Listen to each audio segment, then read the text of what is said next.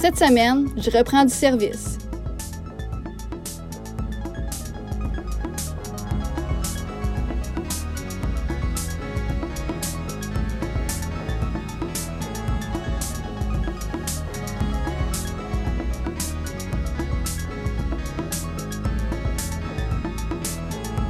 Salut tout le monde, c'est Fred, j'espère que ça va bien. Je fais mon confinement comme tout le monde. Comment ça faire beau à Montréal, les journées euh, sont un peu plus longues, j'haïs pas ça. Ça fait du bien, on peut au moins sortir dehors en gardant nos précautions, le soleil, ça aide.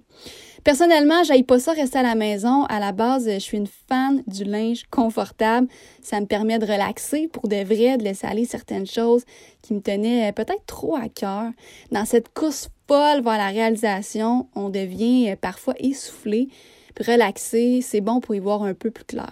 Ce confinement-là, ben, c'est pas chose facile pour tout le monde. C'est un challenge qui est bien plus important pour certains. Puis moi, ben, je pense aux couples qui se laissent euh, en ce moment. Les femmes qui vivent la violence conjugale, les alcooliques et les toxicomanes qui rechutent, des gens qui vivent de l'isolement dans des situations précaires au bout de leurs ressources financières, du personnel de santé qui sont au front et qui font preuve d'un dévouement incroyable. Je pense à nos aînés séparés de leur famille, enfermés. Chose est certaine, cette crise-là, c'est un méchant wake-up call. Moi, je me trouve chanceuse, le moral est bon, j'ai une amie avec moi, j'ai encore du boulot, presque quelques trucs dans mon frigo, genre deux, trois pizzas congelées. non, mais pour vrai, je me trouve chanceuse et euh, ben, je suis que je m'apprête à vivre un drôle d'été, un été euh, sans festival, sans terrasse, sans face, moins de face à qui parler, un été sur Zoom, un été à six pieds de distance. Fait que justement, j'ai un petit exercice qu'on va faire ensemble. Ouvre tes mains.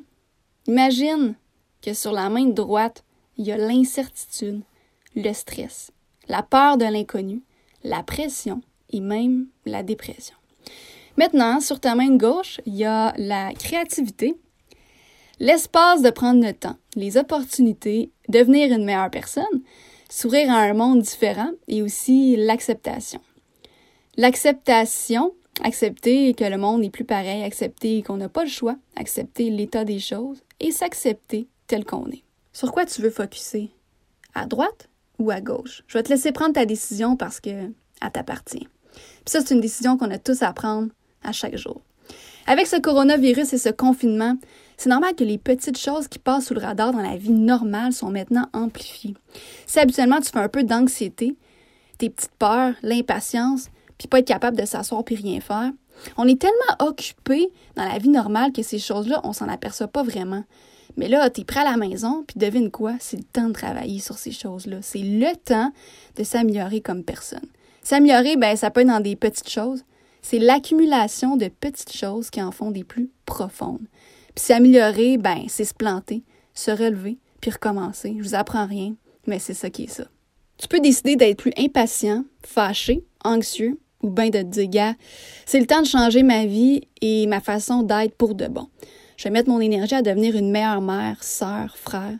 Je vais mettre mon énergie pour être plus confiant et moins anxieux. Peut-être que ça va te montrer que tu as plus besoin d'appeler tes proches que tu le pensais. Qu'est-ce que ça t'apprend, cette pandémie? Ça te montre les petites choses insignifiantes qu'on passe souvent sous le radar, comme être en famille. On cherche à Noël que ça ne tente pas d'aller voir la famille, puis en ce moment, il y a bien du monde qui aimerait ça, être en famille, puis qui peuvent juste pas. Appelez-les, c'est bon de mettre son énergie là-dessus. L'avenir y est incertain, oui. Il faut arrêter de penser que ça va redevenir à la normale demain matin. On vit un moment de lâcher prise collectif. Faut accepter. On n'a pas vraiment le choix. Attendre que ça redevienne comme avant, écoute, je pense pas. En tout cas, pas pour un méchant bout. Pour certaines personnes, il y aura peut-être un retour à la normale, peut-être dans deux, trois mois. Mais moi, je pense aussi euh, à nos aînés qui, eux, ben, en ont probablement pour un petit bout à rester en confinement. Je pense aux gens qui ne pourront peut-être même pas pouvoir dire un dernier au revoir à leurs parents en fin de vie. Imaginez. Une chose est sûre, les choses vont changer, s'améliorer, on va s'adapter.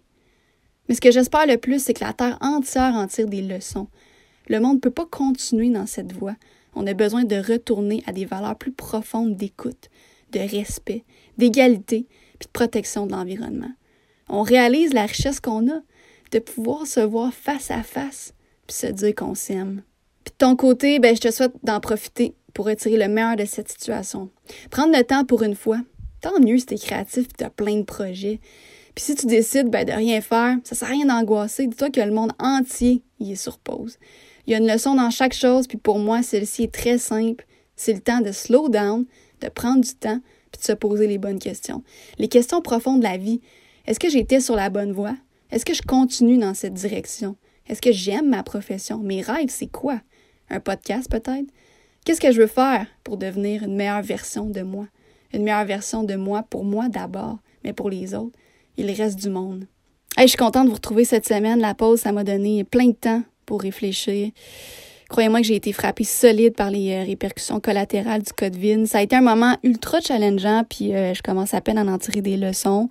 J'essaie de pas trop être hard envers moi-même. Je prends le temps d'évaluer mes bons coups, mes mauvais coups, comme tout le monde d'ailleurs.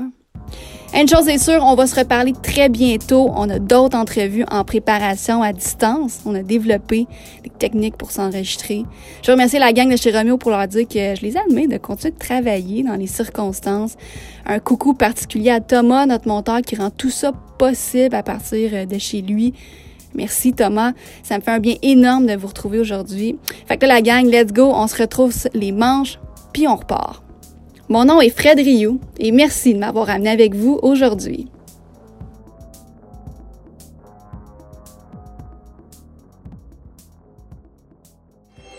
Une production Roméo.